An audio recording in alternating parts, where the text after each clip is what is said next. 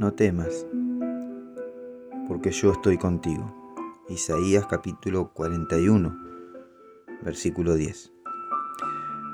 Estad siempre gozosos, orad sin cesar, dad gracias en todo, porque esta es la voluntad de Dios para con vosotros en Cristo Jesús.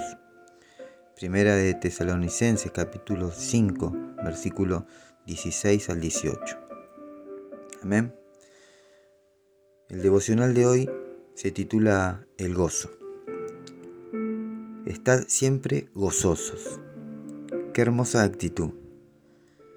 Pero sin embargo, tendemos más bien a insistir en las dificultades de la vida. Y es cierto que la vida conlleva muchas preocupaciones y contrariedades para cada uno de nosotros. El apóstol Pablo nos revela su secreto para estar gozosos, independientemente de nuestras condiciones de vida. Dad gracias en todo. Hay temas por, las que, por los que no es fácil dar gracias a Dios, pero hay otros por los que nos parece muy difícil expresar nuestro agradecimiento. Sin embargo, Sabemos que Dios nos ama. Todo lo que permite es para nuestro bien. Lo sabemos porque la Biblia lo afirma. Pero otra cosa es creerlo y vivirlo.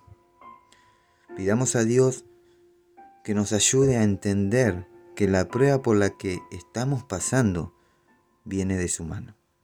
Aceptemos con confianza ese sufrimiento, pues si lo permitió nuestra vida, es fruto de su sabiduría, como todo lo que hace. Entonces, hallaremos el gozo y la confianza en Él. Eso será visible, pues nuestro rostro reflejará la paz y será un testimonio de la gracia de Dios. Señor, cuán admirable es tu constante amor es fuente inagotable de gracia y de fervor. Desde el cielo nos miras con tierna compasión y nueva fe tú inspiras a nuestros corazones.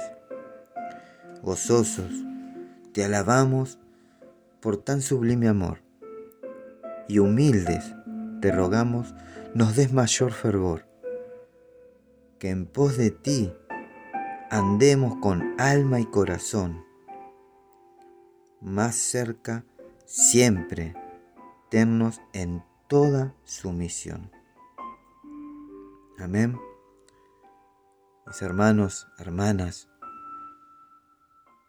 más allá del sufrimiento, más allá de la tribulación que hoy te toca vivir, la palabra de Dios dice, estad siempre gozosos. Dad gracias por todo. Orad sin cesar, porque es la voluntad de Dios para con nosotros. No temas, porque yo estoy contigo, dice el Señor. Él no se apartará. Él irá delante de ti, irá detrás, irá a tus costados, Él te rodeará. Él no permitirá que nada te suceda. Amén.